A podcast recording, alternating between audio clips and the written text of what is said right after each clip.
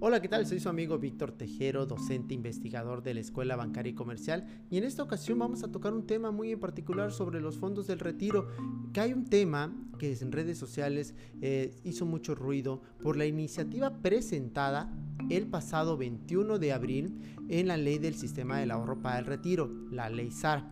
Esta iniciativa la presentó el diputado de Morena por el estado de Nuevo León, donde eh, quiere eliminar las 10 afores que actualmente cuenta el país.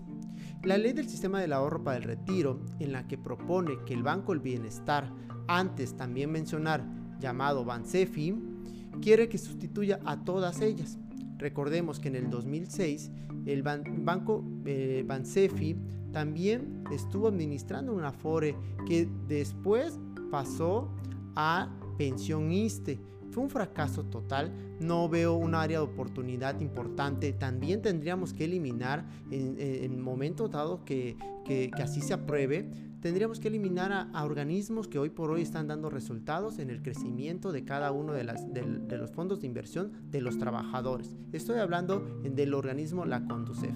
Es un organismo que controla, vigila, administra y distribuye. También por otra parte, recordemos que el pasado 19 de diciembre del 2019 también entró en función la nueva eh, CIAFORES generacionales. Es decir, se hizo una modificación de 5 CIAFORES o 5 costalitos que actualmente se estaban manejando y pasamos a 10. ¿Para qué? Para que ahora tus fondos de inversión, tu, tu ingreso la parte proporcional como trabajador hagas, ahora se vaya a estrategias a largo plazo. Ya no se vaya por eh, años de, productividad, sino te hagan un portafolio y vayas por generación en generación, haciendo más rendimientos, obviamente un, retiro eh, pues a largo plazo.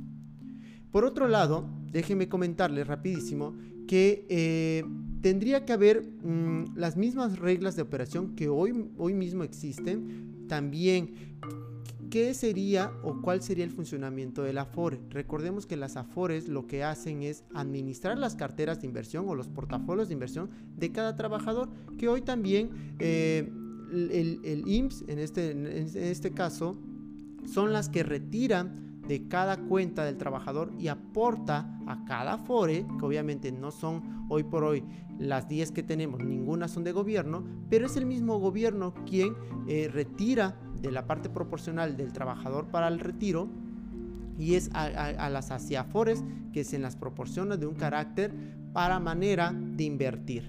Entonces, ¿qué, qué, qué vendrá? Para en dado caso que esto circule, pues quizá tengamos problemas porque la rentabilidad a cambiar todo un organismo de entidades, eh, pagar quizá las, todo el, ciclo operativo para funcionar un solo, una sola CIAFORE para el Estado, tendríamos muchos errores.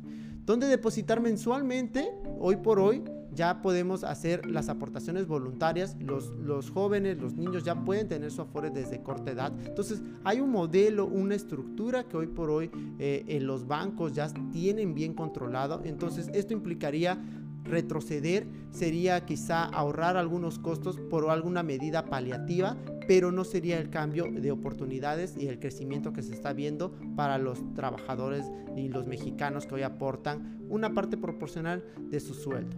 Hoy en día también tenemos vigente la CIAFORE que los invito a que si no saben dónde está su Afore, los invito a que visiten consar.com y ahí puedan escribir y investigar en qué Afore están y puedan hacer el cambio dependiendo su rendimiento y su edad.